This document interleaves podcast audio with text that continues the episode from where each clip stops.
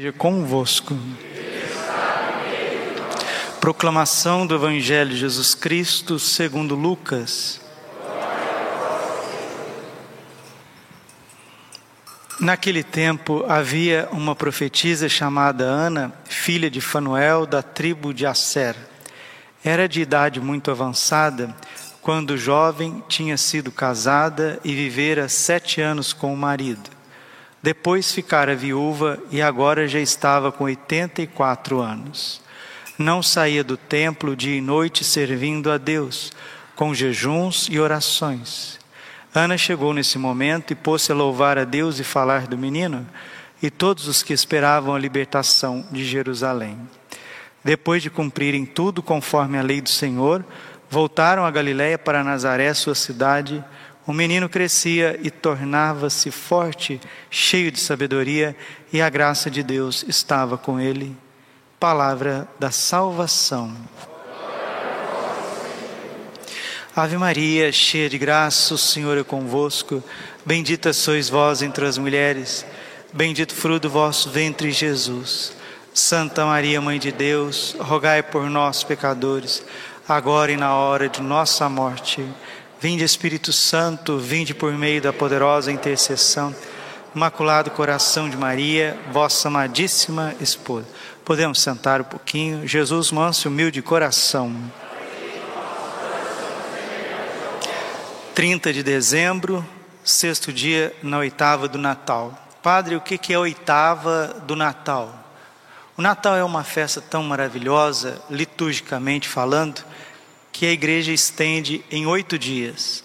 O dia 25 ele se alarga para mais uma semana e um dia. Por que oito? Né? Porque Deus criou o mundo em seis dias, no sétimo descansou, mas o oitavo dia, esse oitavo dia que não existe, é o oitavo dia da redenção, da glorificação dos filhos de Deus.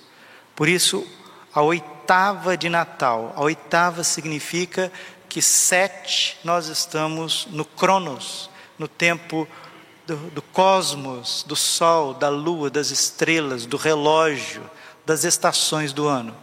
O oito, nós estamos no Kairos, no tempo de Deus. Por isso, Natal é um tempo que abrange, que alarga, para que a gente possa viver as graças de Deus.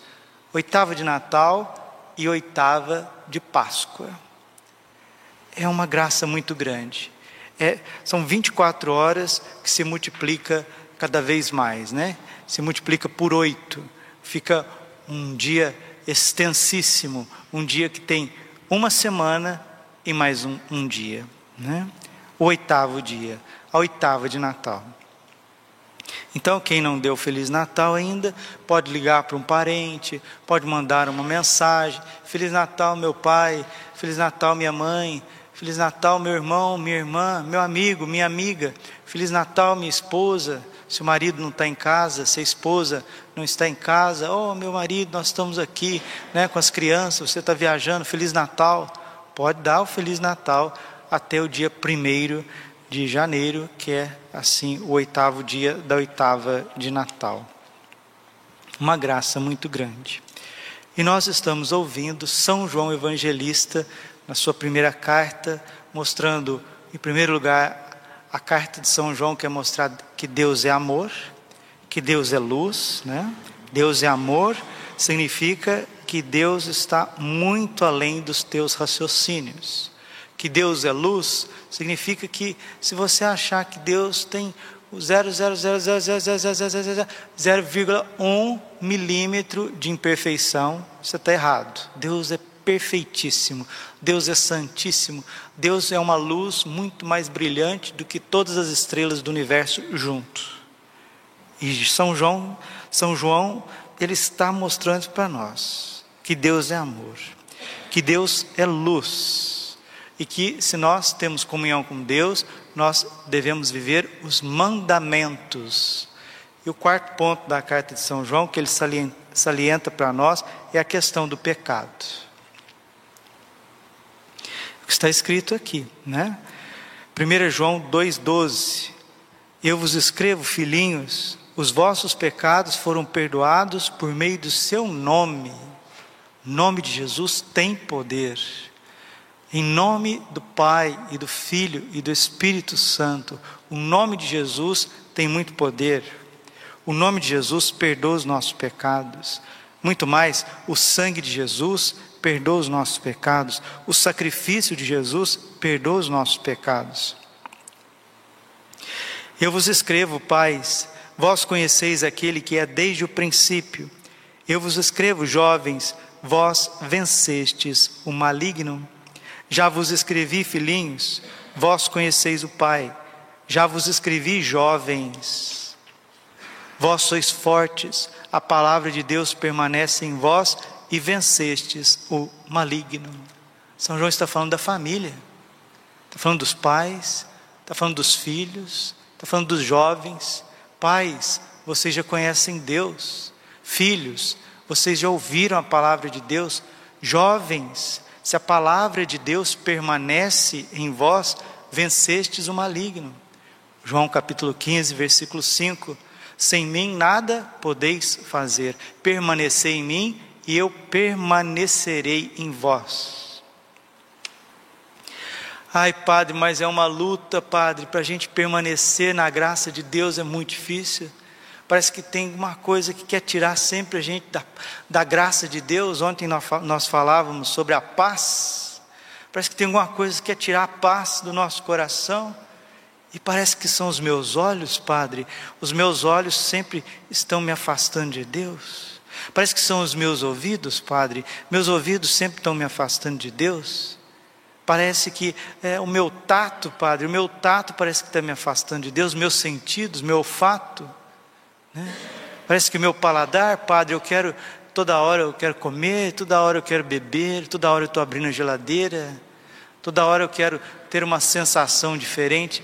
Não, meus filhos, não são os nossos sentidos por si mesmo, é a nossa alma desordenada que não controla bem os nossos sentidos.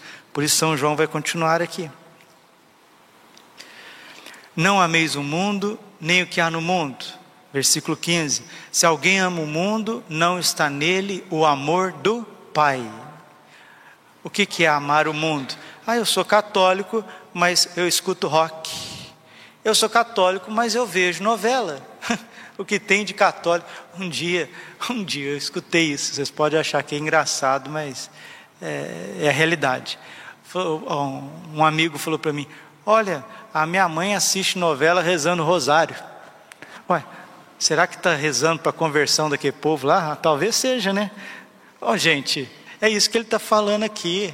Não tem condições de ser católico e ser do mundo, não tem condições. Coitada da mulher, assiste novela rezando rosário. Mostra que está uma carência muito grande. Tem gente que liga a televisão porque não suporta ficar sozinho. Né? Aí liga a televisão, aí liga a televisão em novela. A novela é uma enxurrada de contravalores uma, uma enxurrada de pecado, aquilo acaba com a pessoa, né? E a pessoa está lá, vendo novela, escutando MPB, escutando rock, escutando pop. Tem gente que serve a Deus, escuta funk, funk. Você tem, tem base, fala igual o mineiro, tem base o um negócio desse. Escutar funk. Se não tivesse letra, aquilo já seria totalmente nocivo à saúde do ser humano. Sem letra, aquilo já é nocivo. Só que aquelas batidas, eu já fico nervoso só de ouvir as batidas, porque é diabólico.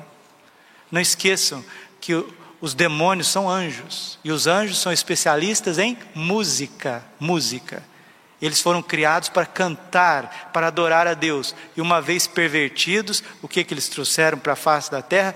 Uma música deformada, uma música desritimada, uma música que incita as paixões dos seres humanos. Funk, essas coisas frenéticas, esse excesso de romantismo, né? O romantismo excessivo Papa Bento XVI já falou disso na Deus Caritas Est.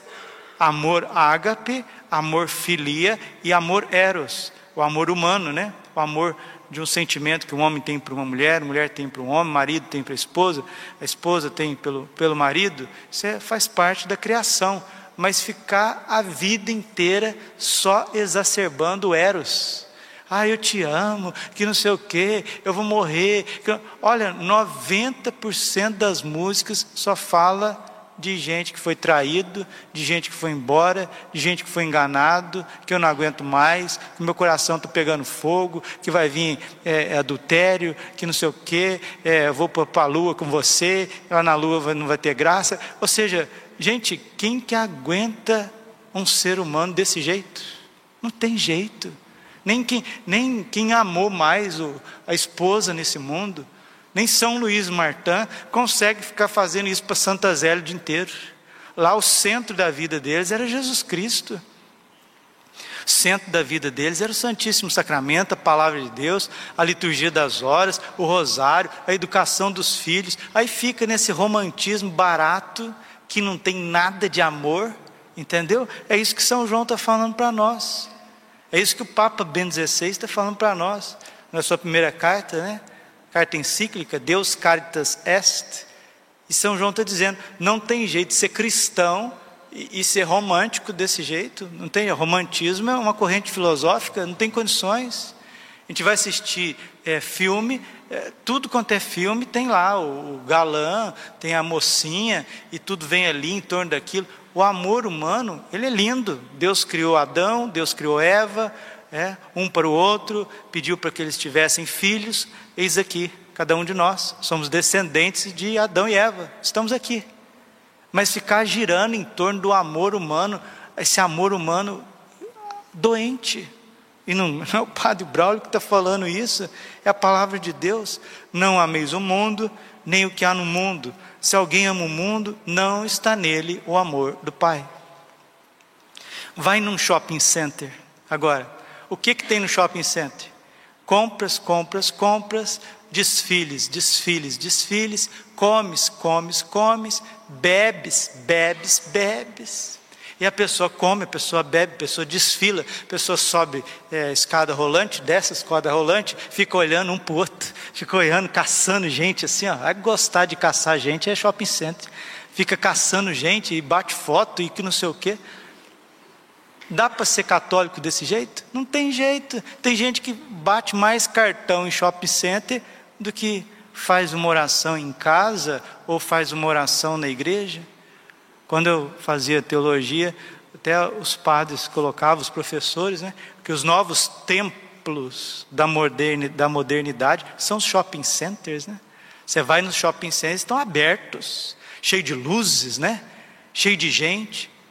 As igrejas estão fechadas, caindo os pedaços, muito está caindo pedaços, as igrejas estão tudo vazias, caindo pedaço, frio, feio, cheio de, de, de, de sei lá o que, de teia de aranha, de pó. E os shopping centers estão lá, todos decorados, jardinagem maravilhosa, luzes maravilhosas, pessoas felizes. Você quer ver gente feliz? Você vai no shopping center. Rapaz, parece que todo mundo ali é bonito, parece que todo mundo ali é feliz, né? Ah, conversa fiada. Tá igual a Cinderela, só você sair do shopping center, volta tudo normal. Né? Shopping center, você olha no espelho e assim, nossa, que lá sou eu mesmo. você acha que até você fica, até eu fico bonito no shopping center, rapaz. Então, aí vai, come do bom, do melhor. Mundanismo. Isso não traz felicidade. Não vai trazer mesmo, não traz, não adianta. Não ameis o mundo, nem o que há no mundo. Se alguém ama o mundo, não está nele o amor do Pai. São João está dizendo que é incompatível esses dois amores, porque a pessoa se assemelha àquilo que ela ama. Já viu quem ama muito bebida? Fica igualzinho a bebida, né? Fica idêntico à bebida. Bebida, ó, passa um pouquinho, bebida começa a fermentar, aquele negócio fede. Deixa a pessoa que toma muito cachaça, já fica fedendo.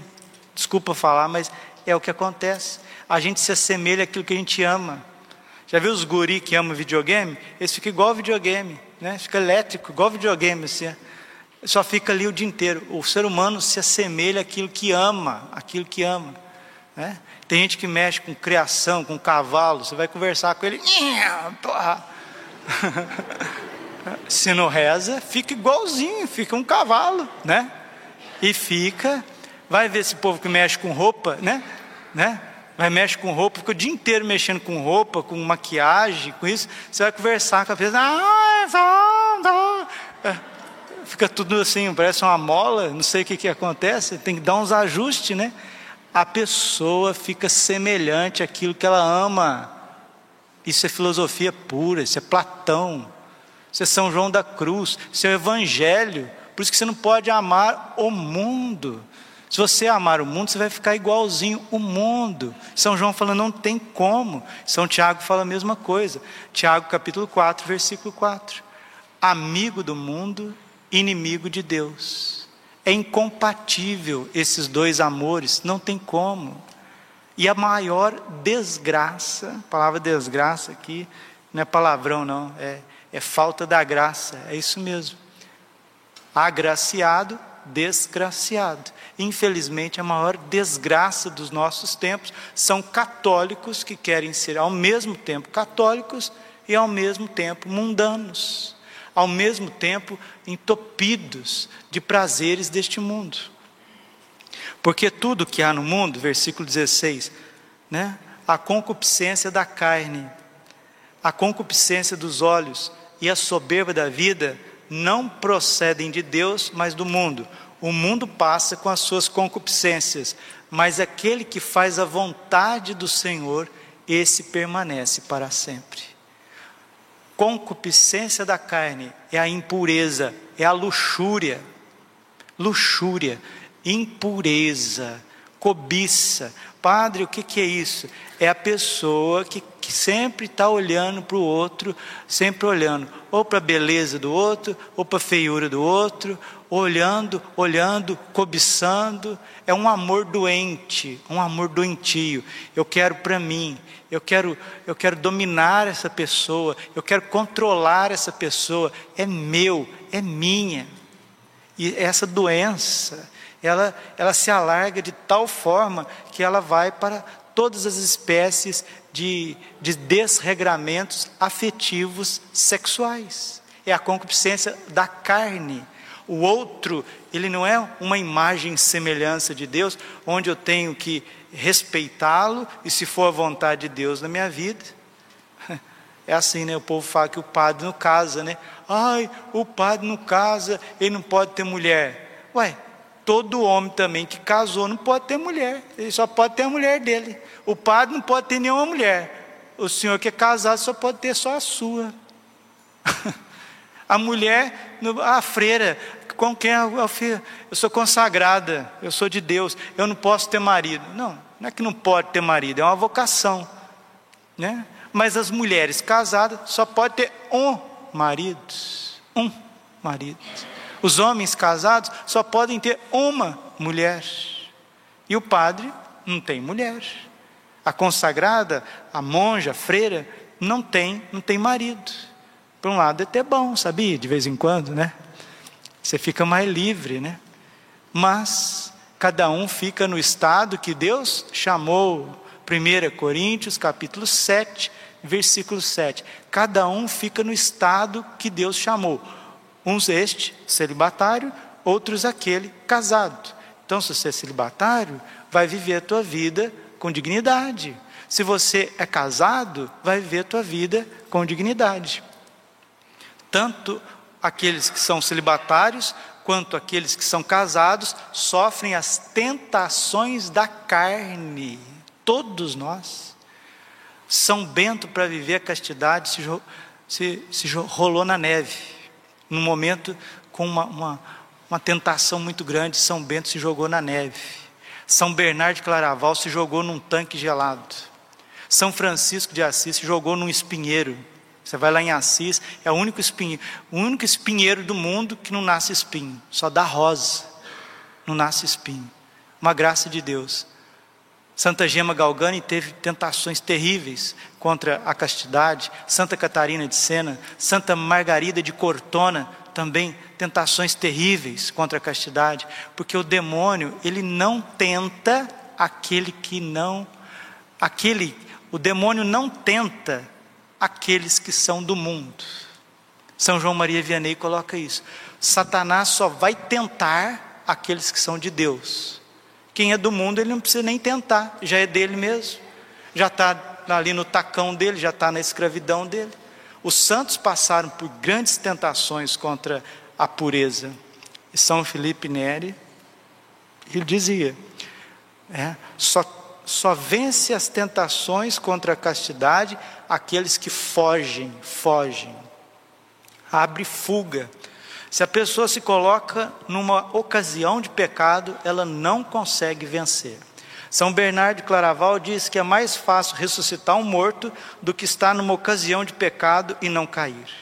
Então, se a gente não quer ser picado pela serpente, por que, que você vai pôr a mão lá na, na, na, na toca da áspide? Se você não quer que o, o jacaré vai lá e te dá um, uma mordida, por que, que você vai mexer lá no pântano aonde que ele está?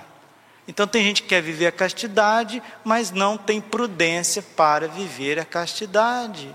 Jesus já deixou muito claro. Mateus capítulo 26, versículo 41. O espírito está pronto, mas a carne é fraca. Vigiai e orai a todo tempo. Ai, padre, então não tem como, a gente não vai viver, a gente não pode pe pecar contra a castidade, então a gente vai ser esquizofrênico assim, vai ser uma coisa esquisita. Não, meus irmãos. Para viver a castidade tem um segredo. Nós precisamos voltar a ser crianças.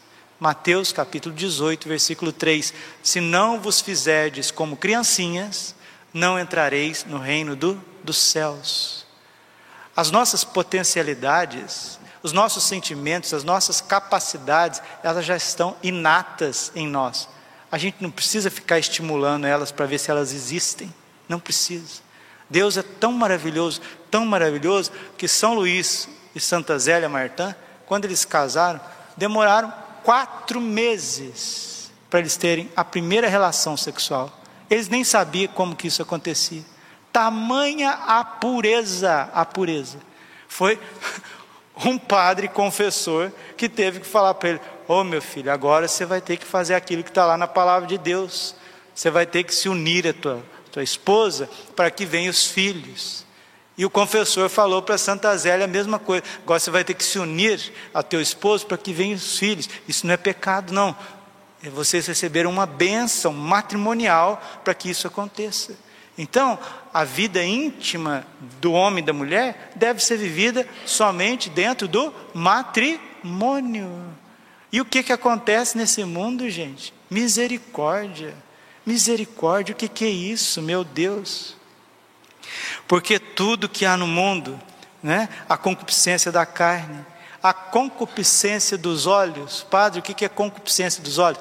A avareza, querer construir o, o céu aqui na terra. Eu vou construir, eu vou comprar. Tem gente que tem a metade do estado do Mato Grosso, pertence a uma família, a uma pessoa. Metade, estou exagerando, né? Mas aqui é, são latifundiários e essas pessoas, quanto mais tem, mais quer, mais tem, mais quer. Tem gente que não divide nada com ninguém. Certa vez, Santo Antônio estava pregando uma região e aí ele pregava contra o desprendimento dos bens materiais. E não é só gente rico, não. O que tem de pobre morrinha, o que tem de pobre mão de vaca, você pede é, cinco reais, a pessoa não é capaz de dar. Mas é, é mão de vaca para valer. Não dá nada. Acho que atravessa o Rio Cuiabá assim, com um sorrisal na mão, assim, não sai nem uma bolinha. Mas é, é ruim de jogo, mas não dá nada para ninguém. Uma pessoa dessa não entra no reino do céu, mas de jeito nenhum. Mateus 19, 23. Né? É mais fácil um camelo passar no buraco de uma agulha do que um rico entrar no reino do, dos céus. Não entra. Quem tiver pegado, não entra. Pode morar lá, não sei na onde, no Alphaville, pode morar lá no, depois da BR, não entra no reino dos céus. Quem é murrinho, quem é mão de vaca, avarento, não entra. Porque está fazendo do seu Deus os bens materiais. Quem é impuro está fazendo de uma pessoa o seu Deus. Quem, infelizmente, se deixa levar por, essas, por esses vícios, vai acumulando tesouros na terra e deixando de acumular tesouros no céu. Santo Antônio pregava para as pessoas se desprenderem dos bens. Forma maravilhosa do católico se desprender dos bens é devolvendo o dízimo certinho todo mês. Todo mês a pessoa tem que devolver o dízimo, nem que seja um pouquinho. Ah, é 10%? O correto seria 10%. Aí não precisava fazer campanha, campanha, campanha, campanha, campanha o tempo inteiro. Né? Campanha disso, campanha daquilo, rifa disso, rifa daquilo. Né? Toda hora tá, a igreja fica sufocada com essa questão financeira. Se as pessoas fossem mais desprendidas, mais sensíveis com as coisas, começar de todos nós, do clero, do povo, tudo seria mais fácil, tudo seria mais ordenado, mais bonito, mais leve, mais suave. Mas não, a pessoa nem devolve o dízimo, nem que seja um pouquinho. Seja fiel ao dízimo. Malaquias capítulo 3, versículo 10. E você vai ver que eu vou multiplicar as graças e os bens que te favoreço dez vezes mais. É promessa do Senhor. E Santo Antônio pregando, ele dizia, com Mateus 6,24: Onde está o teu tesouro, está lá o teu coração. E nisso morreu um rico avarento na região. E as pessoas, é, com resistência para desprender dos bens, Santo Antônio falou assim: Ó, então vai lá ver aonde que o rico que morreu guardava o seu tesouro entraram nos aposentos do homem, abriram o cofre dele, o coração dele estava pulsando vivo dentro do cofre. Onde está o teu tesouro, lá está o teu coração. Palavra de Deus é muito forte, a gente não pode brincar com ela. Vamos pedir a Deus, nosso Senhor, que nos livre da concupiscência da carne, de uma sexualidade desregrada, da impureza, da luxúria, da cobiça do outro, da sedução, Vamos pedir a Deus, nosso Senhor, que nos livre da avareza, da mesquinhez, da falta de sensibilidade com quem precisa. E o mais pobre de todos é Jesus no Santíssimo Sacramento. Se a gente não devolve o dízimo, não tem missa, não tem luz elétrica, não tem ar-condicionado, não tem vinho, não tem hóstia para ser consagrada, não tem a espórtula do padre que também precisa viver. As pessoas vão vivendo aquela mesquinharia, e vai esquecendo que tudo existe uma ordem e por fim a soberba da vida. Padre, o que é a soberba da vida? É eu que sei, eu que sei. Nós vivemos num mundo tão soberbo onde que não acolhe dez mandamentos. É eu que sei. Pega, por exemplo, a própria Constituição das Nações, a Constituição Federal, né? aquilo que rege a ética de um povo, de um país. Vejam que eles não estão suportando nem aquilo que é constitucional. Eles fizeram a Constituição, por exemplo, do Brasil, 1988. Eles não suportam a própria Constituição. Querem fazer emendas na Constituição todos os dias. Se não suportam aquilo que é para dar vida e equilíbrio para um país, muito menos eles suportam a lei divina, a lei revelada. Não suportam nem a lei natural. Homem é homem, mulher é mulher não respeitam a própria compleição biológica, física do ser humano. O que, que é isso? Soberba da vida. Eu quero casar, eu quero ver meu matrimônio do meu jeito. Eu quero ser padre, eu tenho a minha doutrina, eu tenho a minha teologia, eu acho isso, eu acho aquilo. A igreja tem as suas regras litúrgicas, suas leis litúrgicas, não querem, não querem respeitar a liturgia, não querem respeitar o catecismo, não querem respeitar a Sagrada Escritura, tudo tem emenda, tudo é do meu jeito, soberba da vida. Pessoa não, não suporta ser corrigida, não suporta ser educada, ensinada. Tobias capítulo 4, versículo 13. O velho Tobite diz assim: Meu filho, não permita que a soberba tome conta do teu espírito, porque ela é a raiz de todos os males. Provérbios 3, 34, Deus resiste aos soberbos, mas dá sua graça aos humildes. Lucas 1, 52, o Senhor olhou para a humildade da sua pobre serva. A humildade atrai os olhos de Deus, atrai, atrai o coração de Deus. Ora, o mundo passa, e também as suas concupiscências, mas aquele que faz a vontade de Deus, esse permanece para sempre. Vamos pedir nesta oitava natalina a graça de ficarmos livres dessas concupiscências. Aí alguém pode dizer assim, Padre, é, o que eu faço para ficar livre das más tendências? Primeiro, viver sempre na graça de, de Deus. Isso significa confessar toda semana ou de 15 em 15 dias, no máximo estourando uma vez por mês. Estar sempre na graça de Deus. Rezar o teu terço todos os dias, teu rosário todos os dias, ouvir a palavra de Deus que ecoa na Santa Igreja Católica todos os dias na liturgia, fazer jejuns quartas e sextas, como Nossa Senhora ensina em Medigore, ser pobre, né? desprendido dos bens materiais.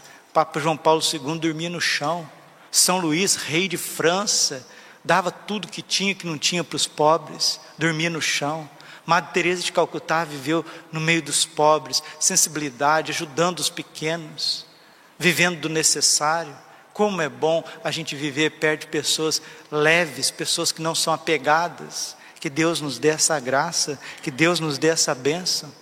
E valorizar o Santíssimo Sacramento do altar, viver para a Eucaristia. João 6, 27. Trabalhai não pelo alimento que perece, mas por aquele que o Filho do Homem vos dará. Este o Pai marcou com o seu selo. Viver para a Eucaristia, ter uma vida eucarística, uma alma eucarística, um olhar adorante, um coração de fogo, um coração que vive para amar o Senhor, para adorar o Senhor. Está aberto à vontade de Deus. Que Deus faça da nossa vida o que Ele quer, abraçar o sofrimento, que quando nós abraçamos as cruzes da nossa vida, elas matam essas concupiscências. Termina essa homilia.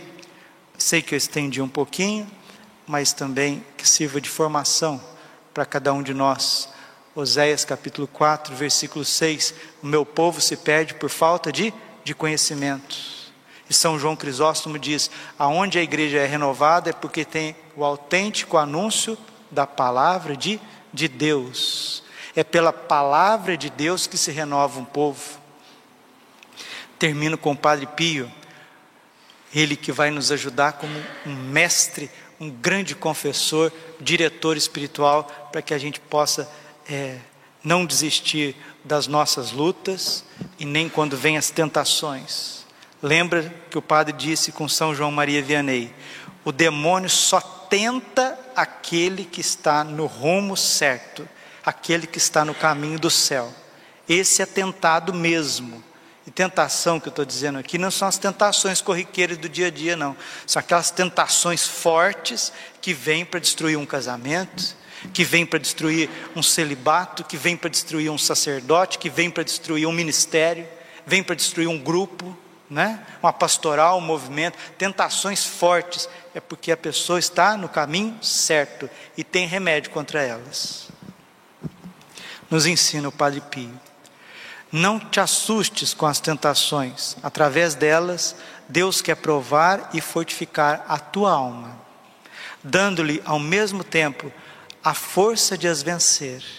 Até agora a tua vida foi de uma criança Doravante, o Senhor quer tratar-te como adulto. Ora, as provas do adulto são bem mais superiores do que da criança.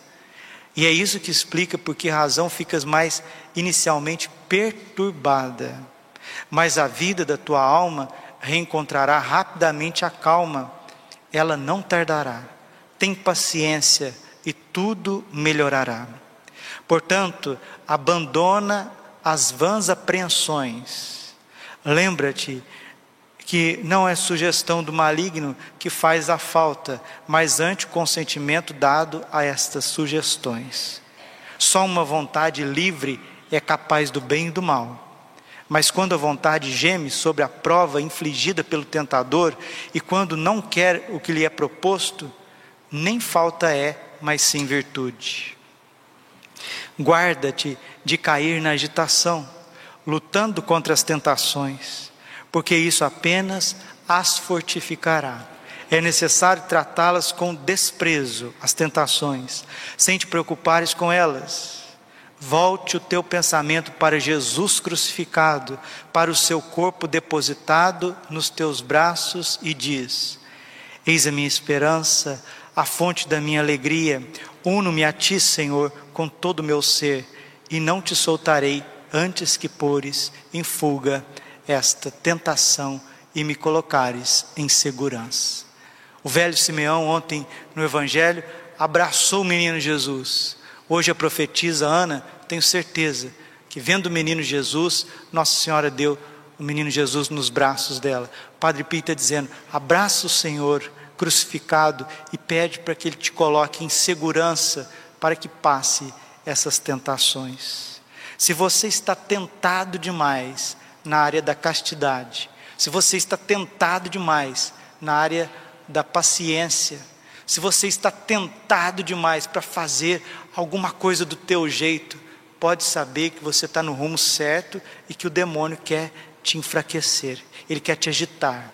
O Padre Pio está dizendo: não fixes na tentação, fixe no amor de Jesus crucificado. Abraça forte com Jesus e ele vai te colocar em segurança.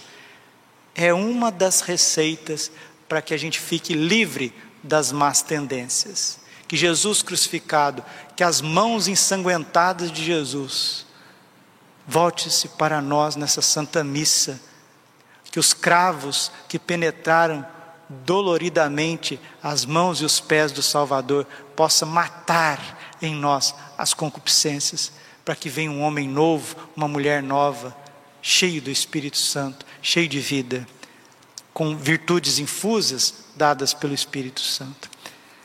Glória ao Pai, ao Filho e ao Espírito Santo, como era no princípio, agora e sempre. Coração imaculado de Maria, confiança, saúde e vitória.